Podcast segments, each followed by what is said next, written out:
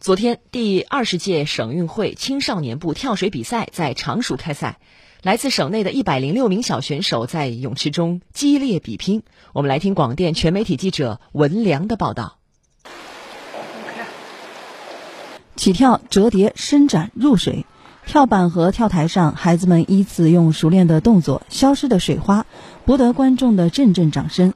上午首先进行的是六到七岁男子三米和五米跳台比赛。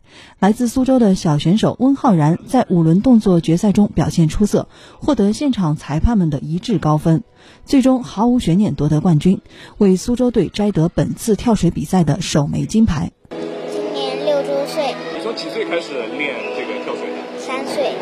拿了金牌开心吗？今天？开心。感觉今天自己发挥的怎么样呀？为什么会喜欢跳水？待在水里很舒服。青少年跳水项目是苏州市队现办的重点项目。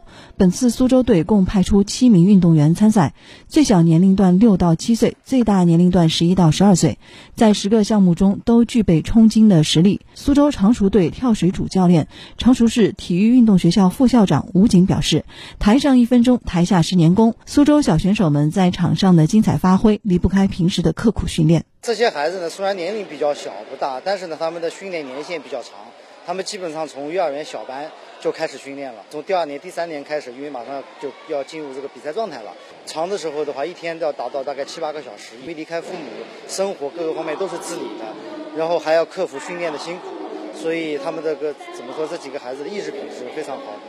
作为四年一届的综合性体育盛会，第二十届省运会将在泰州开幕。其中，青少年部跳水比赛落户常熟。本届跳水比赛共有十支队伍参加，共一百零六名运动员参赛，角逐三十二块金牌。常熟市文体广电和旅游局体育业务科科长薛成：省运会是我们省级别最高、规模最大、影响力最广的一个综合性运动会。中国的跳水队。就是我们世界的梦之队，通过我们的观众啊，包括那个看了以后啊，会引起他们的兴趣来，打好我们那个中国跳水梦之队的那个基础工程。通过这次比赛，那么也对我们常熟就苏州常熟跳水队的进一步发展会起到一个事半功倍的效果。